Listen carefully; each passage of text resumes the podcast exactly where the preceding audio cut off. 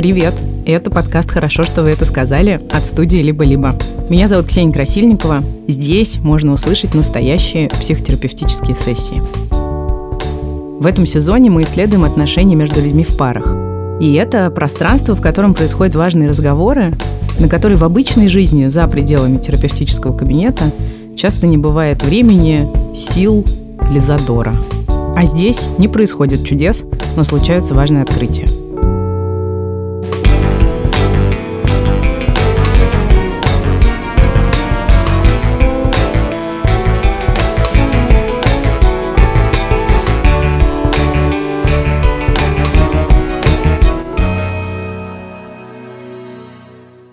Я как-то другу писал, что мы переехали, он говорит, смотри, там это, не выступай, не единой пяди своей свободы условно.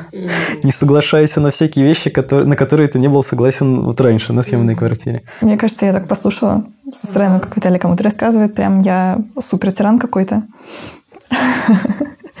Но я так себя не воспринимаю. Это Виталий и Ксения. Они три года в отношениях и около года живут вместе. Они оба хотят стать родителями, но у Ксении есть гинекологический диагноз, и забеременеть ей может быть трудно. Она любит выстраивать жизнь структурно, поэтому предлагает Виталию начать планировать беременность. А он довольно сдержанно относится к перспективе стать отцом. По крайней мере, сейчас. У Ксении это вызывает тревогу, грусть и ощущение, что время уходит, а пресловутые часики и правда тикают. А еще у них есть бытовые разногласия. Ксения очень любит порядок, у нее есть правила, по которым в доме все должно быть устроено, а Виталий относится к этому скорее непринужденно. В итоге у обоих есть ощущение жизни на разных скоростях, и это касается и интересов каждого из них, и вот этих бытовых вопросов. Но Ксения и Виталий уверены, что хотят быть вместе, и на эту сессию они пришли, чтобы, как они сами говорят, повысить прочность своей пары.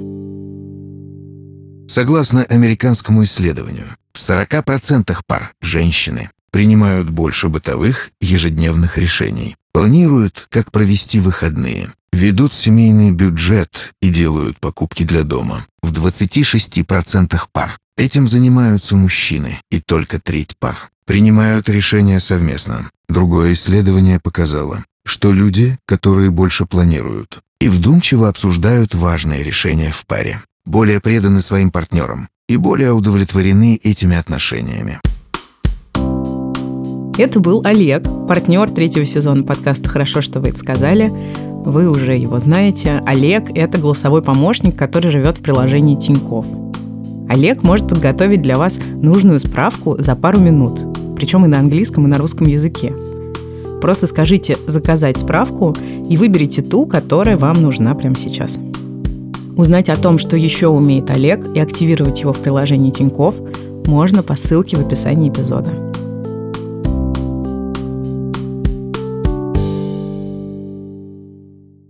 А можете вы по очереди рассказать, как бы вы видели развитие ваших отношений, вашей пары? Я определенно вижу нас вместе. Через два года мне бы хотелось, чтобы у нас появился ребенок. Угу. Я вижу нас, живущих в другом, а, более хорошем районе угу. Москвы. У каждого есть работа. Предполагаю, что я там, нахожусь в декрете или как-то там работаю part-time. И хотелось бы, чтобы у нас э, сохранились вот эти теплые отношения, сохранилась наша любовь.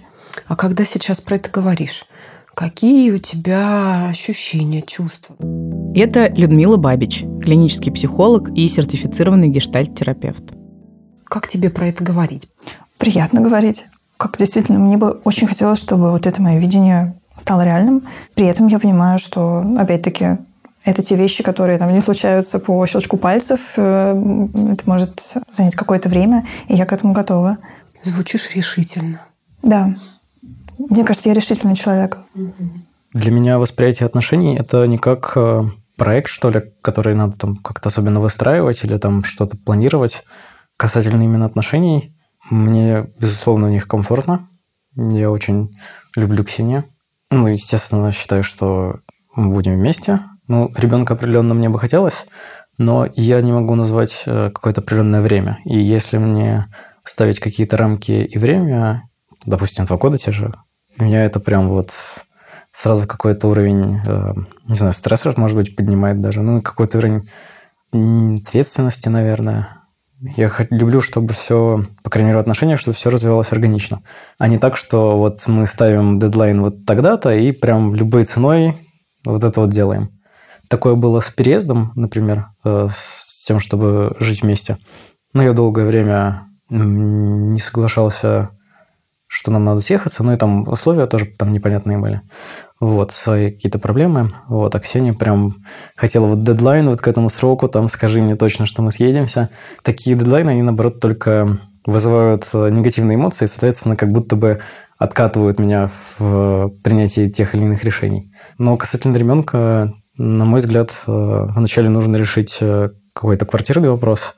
Ну, мы живем сейчас в квартире Ксении, вот, и она хочет там в другой район переехать. Мне, в принципе, район-то может быть и нормальный. Ну, мне, в общем, мне хотелось бы свою квартиру и в свою квартиру перевести нашу семью условно.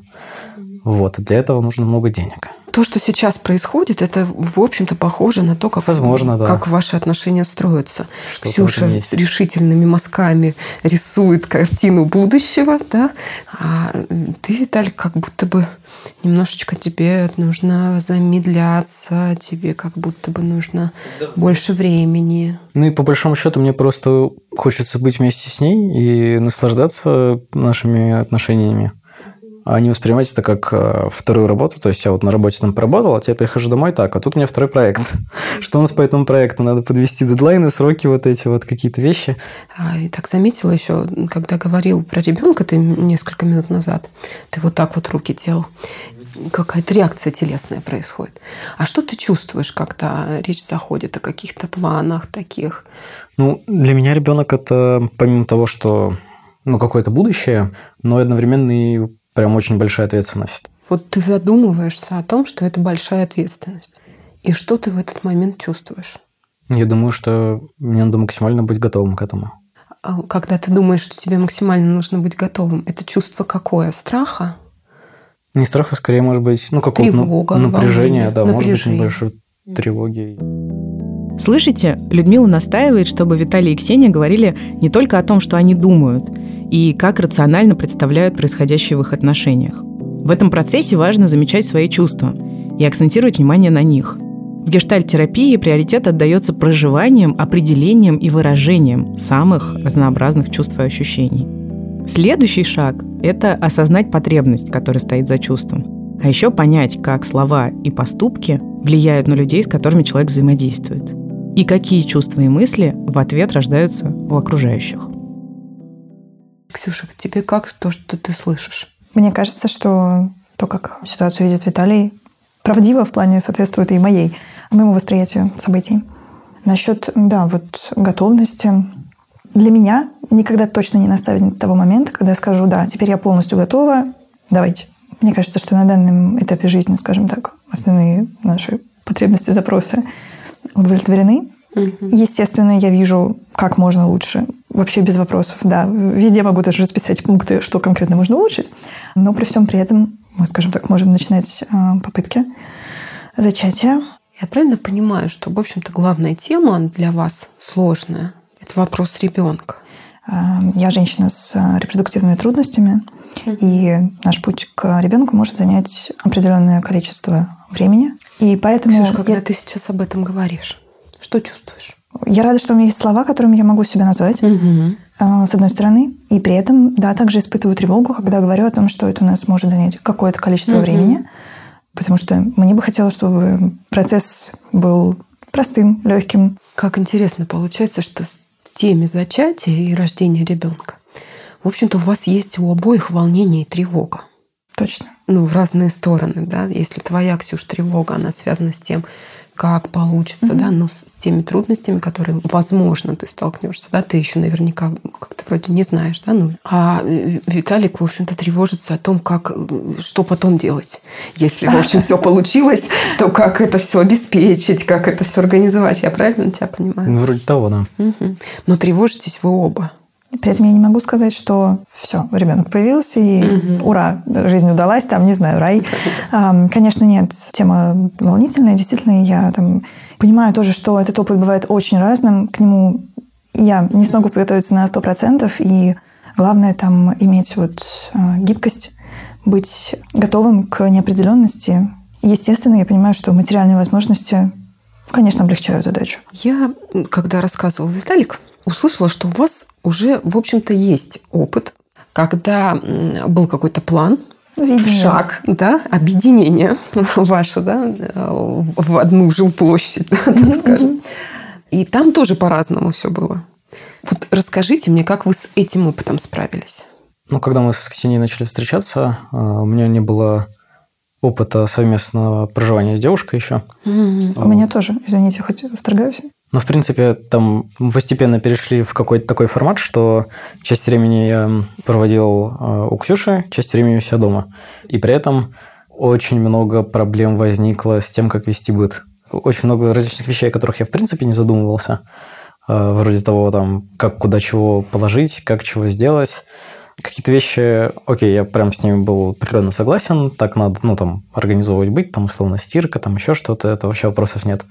Но очень много запросов меня просто я выпадал от них, потому что надо фильтр ставить вот в одну сторону, а не в другую ручкой, потому что так удобнее его брать. Это, это надо вытереть, тут вот такая частота должна быть, еще что-то. Я вообще такой утилитарный человек, что, во-первых, не пофиг на многие вещи, потому что, ну, они не влияют на мою жизнь, я не считаю это важным чтобы все прям идеально было чисто, чтобы там как-то было все уложено, я могу как-то там лежит, лежит, мне понадобится, я возьму там условно. Чистота и порядок – это не твои ценности, главное. Да, я вообще считаю, что быт – это то, что потом надо отдать все будет технике, чтобы робот-пылесос умный дом – это будет прекрасная Россия будущего, там все такое. В общем, я несколько был еще вот в шоке от того, как это преподносится. Думаю, нет, это я сейчас буду сюда приезжать, тут у меня никакого отдыха, тут я попадаю в казарму, в которой у меня это напряжение будет еще возрастать и возрастать. И, короче, я так думаю, что надолго мне не хватит. Но при этом Ксению я люблю, и вообще у меня вот этот диссонанс был, что то есть отношения мне разрывать не хочется, угу. но пойти на этот шаг я тоже не мог, пока это что-то не изменится, пока не изменится это отношение, пока мы не придем к чему-то, к какому-то компромиссу. Вот. Потом случилась изоляция, где мы попали в каждый по своим квартирам. Я у себя в Королеве, Ксения у себя. И Ксения как-то тяжело переживала. Я не сказал бы, что мне было тяжело на изоляции. У меня много таких интересов, которые не связаны с какими-то прогулками там вообще. Ну, то есть что-то почитать, посмотреть, поиграть, там еще что-то. В общем, Я для меня... понимаю, что ну вот если про ценности, да, там сказал, что не чистота и уборка, да, а похоже, что свобода, возможность уединения – это, похоже, твои ценности. Независимость угу. в плане того, что мне не надо постоянно думать, э, как взаимодействовать там с другим человеком, что он от меня хочет, что мне надо, как мне надо под него подстраиваться. Вот угу. как я захочу, так вот и сделаю, условно. Это определенно какая-то ценность есть. Угу. Вот. И для меня, в общем, каких-то проблем не было. У меня не было ощущения, что мы там на грани разрыва или что-то такого. Потом там, в принципе, тоже у Ксении... Ну, такая была ситуация, что к ним в любом случае не могли переехать. Вот, и я такой думаю, о, окажется, в принципе, нормальный вариант, если мы э, попробуем снять квартиру, и это будет какая-то нейтральная территория. Угу. И посмотрю, как она будет со мной взаимодействовать на нейтральной территории. Может быть, там не будет таких супер э, порядков, потому что это ее квартира, и там мы привыкли так жить. Вот, и вот так съехались в итоге. То есть вы в итоге все-таки нашли вот этот вот вариант э, посерединке? Да. да. И как тебе в итоге было? Вы съехались. Ты почувствовал себя в казарме, вот то ощущение, которое у тебя было? Ну, там было уже немного все-таки попроще. На мой взгляд, еще было попроще из-за общего фона отношений, что Ксения все-таки изменилась, и наши отношения тоже изменились. Мне показалось, что они стали теплее уже, какое-то отношение ко мне стало помягче в плане требований. Я правильно понимаю, что ну, за счет такого решения тебе удалось какую-то часть своей все-таки свободы да, Получить. оставить? Да, вот. Возможно. А сейчас вы живете где? Сейчас мы живем в Ксении. Ага, это недавно так произошло? Да, в августе. Mm-hmm. Ну, это, в общем, связано с изменением э, моих жизненных обстоятельств. И как сейчас вы живете? Небольшой дискомфорт все-таки есть, потому что все-таки некоторые правила возвращаются, и Я как-то другу писал, что мы переехали, он говорит, смотри, там это, не уступай ни единой пяди своей свободы, условно. Mm. Не соглашайся на всякие вещи, которые, на которые ты не был согласен вот раньше, на съемной mm. квартире. Получилось договариваться? Ну, вроде бы да. Ну, то есть, в принципе, на мой взгляд, хорошо живем. Ксюша, расскажи твою, твой взгляд на этот опыт. Мне кажется, я так послушала со стороны, ага. как Виталий кому-то рассказывает. Прям я супер тиран какой-то. Но я так себя не воспринимаю. Вот. Ну, какой-то легкий ОКР. Я затрудняюсь, как сказать, э, да, по сути, это какие-то правила. Не знаю, для меня это порядок вещей. Там я привыкла, что что-то расположено так, и считаю это логичным, правильным, э, комфортным. Вот, э, когда появился Виталий, да, окей, какие правила стала пересматривать. И в итоге я считаю, да, что мы пришли к компромиссам. На самом деле, понимаю тоже, вот, что какие-то есть вещи, которые еще дискомфортны. А, ну, я хотела бы у Виталия узнать, что это, и попробовать как-то решить. Mm-hmm. Вот, прийти к компромиссу. Ну, потому что я хочу, чтобы Виталию было комфортно. ОКР, которое упомянула Ксения, это обсессивно-компульсивное расстройство.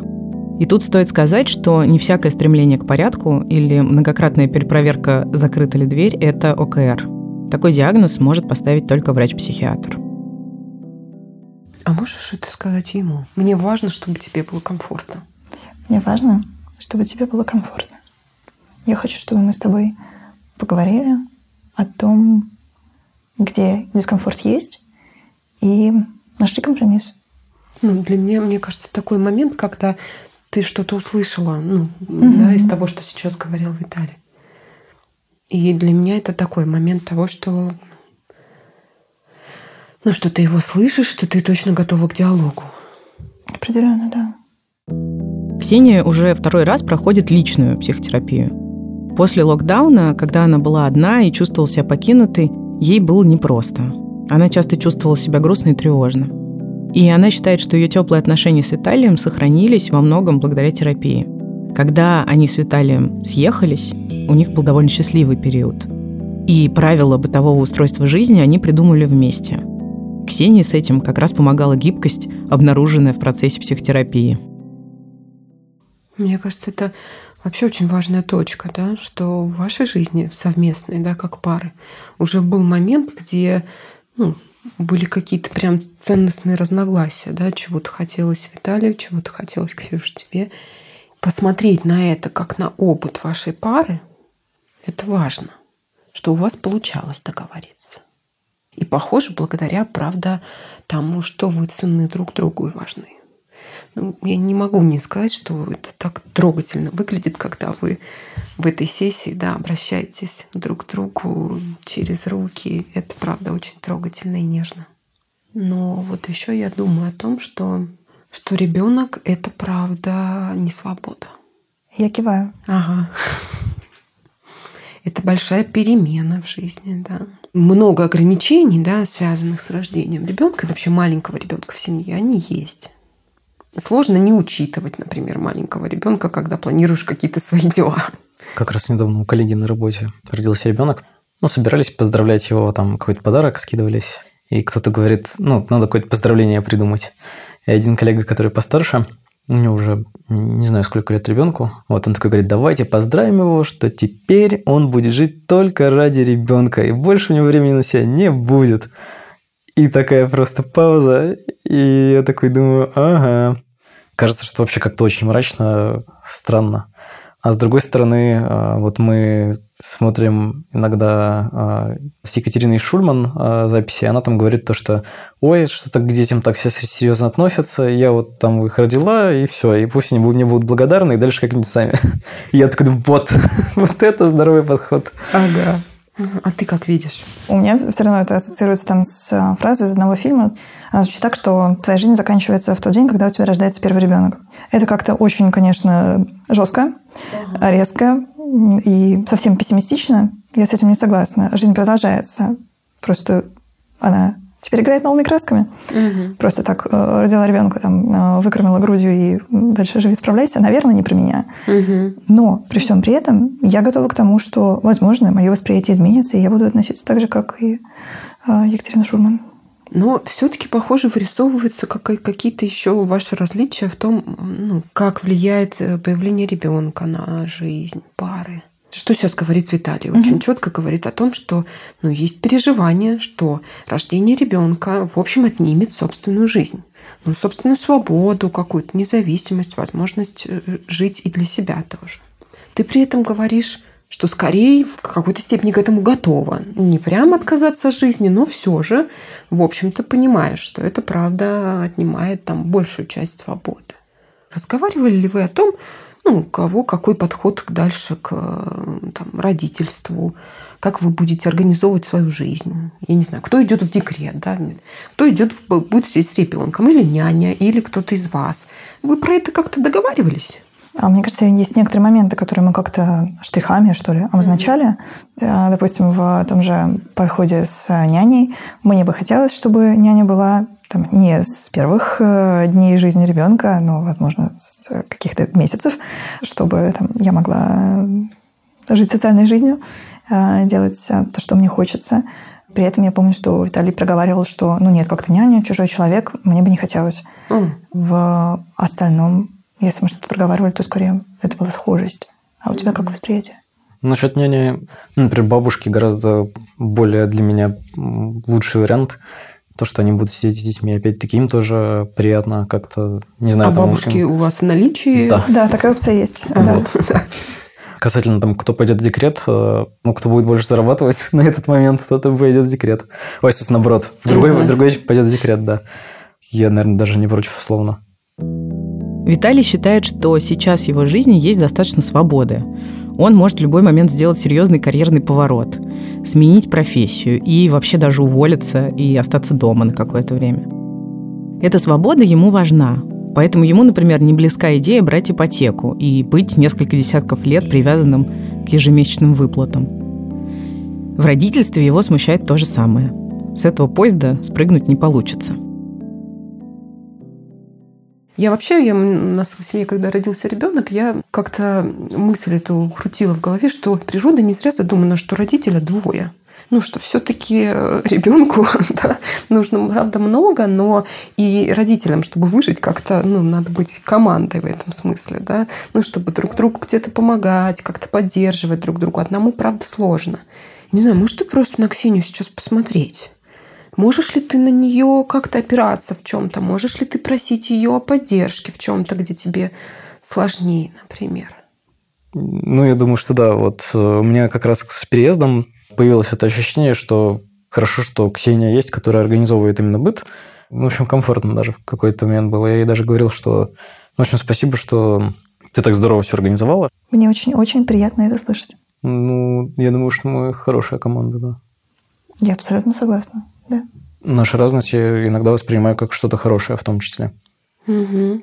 Как тебе сейчас вот этот момент про, вот, про вас, про, про то, что ты не один будешь, если вы решите, да, если вы пойдете там в такой опыт, что ты что-то можешь делить, разделять. Нет такого восприятия, что там вот это точно будет так, и там точно у нас вот будет там какая-то нерушимая семья. Угу. Не знаю, до конца я не уверен. То есть, если в каких-то устремлениях человека еще там можно быть уверен, но то, что чувства, как могут там себя повести, ну, нельзя предугадать, предсказать в точности.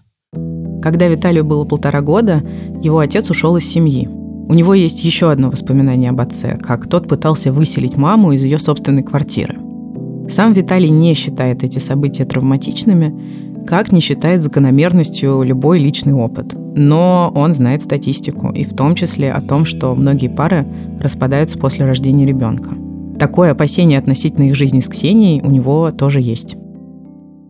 Вот если попробовать, я не знаю, сейчас получится или нет, если это как-то переформулировать в послание Ксении и начать так, да, не знаю, Ксения, я там, волнуюсь или я переживаю за то, что там, или мне бы хотелось, чтобы мы с тобой. Какое бы это послание было? Первое, то, что Ксения действительно очень переживаю за то, э, как у нас будет вообще все устроено в семье, когда появится ребенок. Я, правда, очень хочу, чтобы мы были вместе. И, возможно, даже до той степени, что если условно представить выбор что вот мы будем вместе или у нас будет ребенок, и мы разойдемся, то я бы, наверное, бы все-таки выбрал именно то, что мы были бы вместе. Ну, потому что это ценность, которая у меня уже есть, а ребенок – это достаточно гипотетическая ценность. Я как будто бы услышала в этом твоем послании, что ты боишься ее потерять, когда появится ребенок, вашу связь какую-то. Ну, в том числе. Угу. Скажем, Можешь это сейчас вероятно. это сказать тоже, Ксюша? Ксения, я боюсь тебя потерять, когда у нас появится ребенок. Мне бы этого не хотелось. Я слышу твое беспокойство. Ксюша, что чувствуешь? Можешь как-то да, тоже про свои чувства сказать? Виталий, я слышу, что у тебя есть эти тревоги и переживания относительно наших отношений в будущем, относительно того, как будет устроена наша жизнь с появлением ребенка. Я слышу, что тебе очень ценна я. И как тебе это слышать? Что ты чувствуешь по этому поводу? Я чувствую тепло, я чувствую твою любовь в полной мере. Мне безумно ценно слышать то, что ты выбираешь меня, выбираешь настоящее, выбираешь наши отношения, которые уже есть, которые здесь и сейчас. Ты выбираешь их, а не ту гипотетическую картину будущего, которая может сложиться, может не сложиться. Я чувствую благодарность к тебе и большую-большую любовь. Я хочу, чтобы ты знал, что я рядом с тобой. Спасибо. Я не знаю, как сложится ваша жизнь и какие вы будете принимать решения, да? Но, похоже, у вас есть, как у пары, важная очень основа. Вы точно умеете говорить друг другу важные вещи. Вы точно умеете, пробуете договариваться. И вы точно друг друга любите. Когда эта основа есть, да, ну, на ней можно держаться, ну, как-то да, к ней можно возвращаться, когда куда-то уносит, да, в какие-то разные стороны. Вот мне кажется, что сейчас вы это делаете. Ну, как-то возвращаетесь к тому, что для вас обоих ценно, то, что вас действительно объединяет. Я люблю тебя. И тебя тоже, Ксюша.